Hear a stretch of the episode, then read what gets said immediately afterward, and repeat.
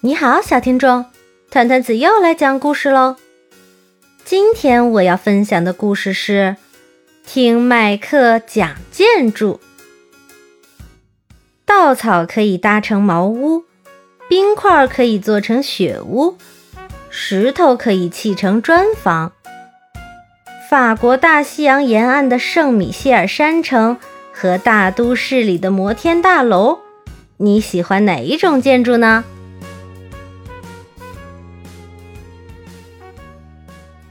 你好，我叫麦克，这是我的全师犬步法。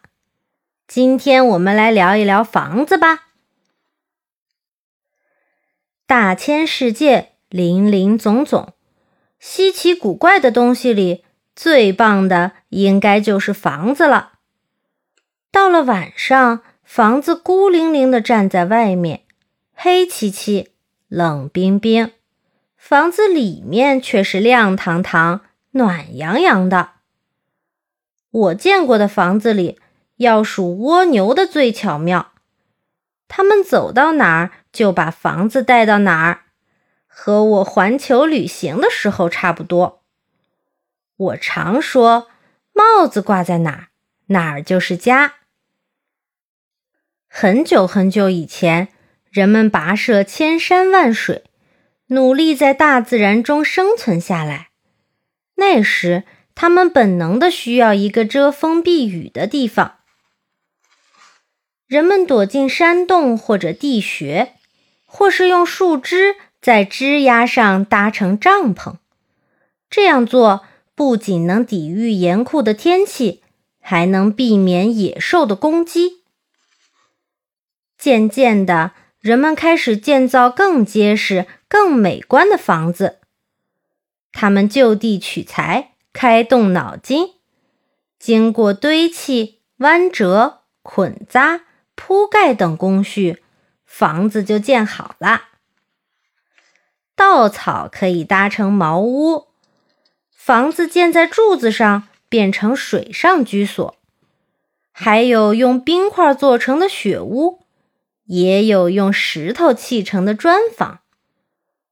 今天。建造房屋的材料包括木头、钢筋、水泥，当然还有砖头。将粘土倒进模具，压成四四方方的形状，然后放入炉灶烧制成型，一块砖头就做好啦。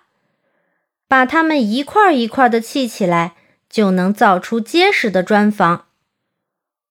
许多房子挤挤挨挨的造在一起。就形成了百万人规模的城市，就像蚂蚁生活的蚁巢一样。历史上出现过哪些巧夺天工、结构精巧的房子呢？让我们一起看看吧。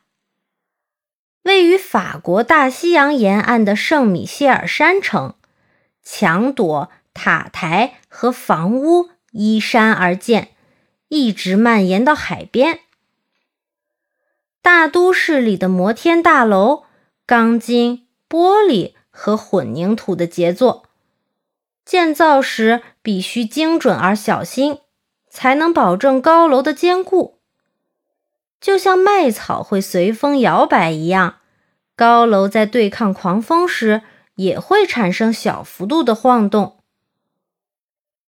最为偏僻的海角，随时可能遭遇狂风暴雨。惊涛骇浪的侵袭，那里会竖起一座孤零零的圆塔，在塔顶放一盏明灯，雪亮的光束会指引夜航的船只安全前行。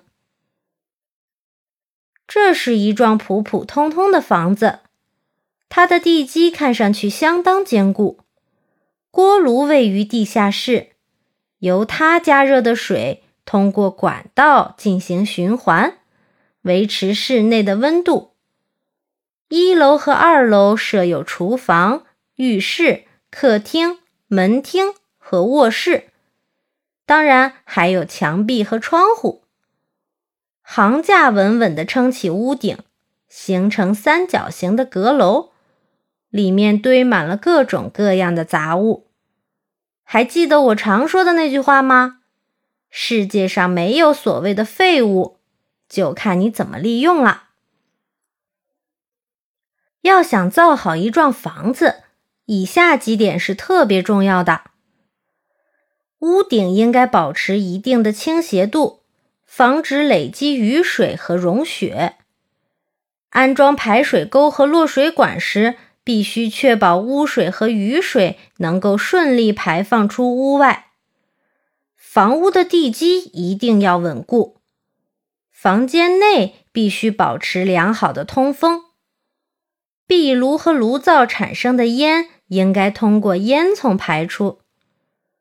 避雷针能够将闪电产生的雷电引入大地，保证房屋的安全。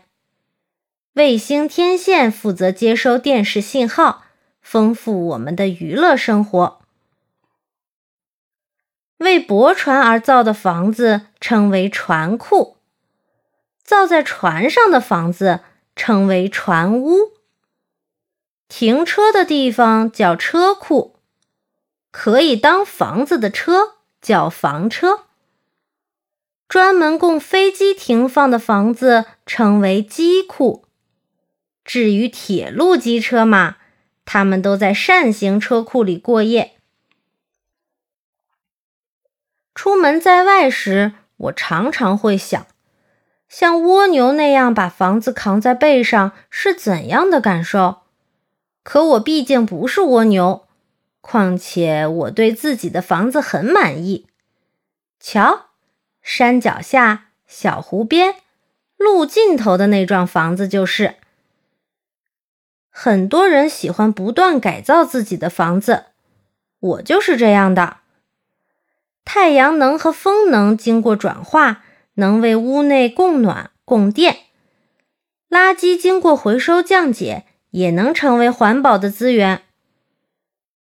结束漫长的旅行后，步伐和我总会回到这里。家是终点，它代表了上一次远行的结束；家也是起点。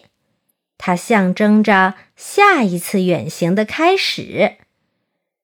大海的尽头是沙滩，路的尽头是未知的远方。但无论我们走到哪里，都能感受到天空的拥抱。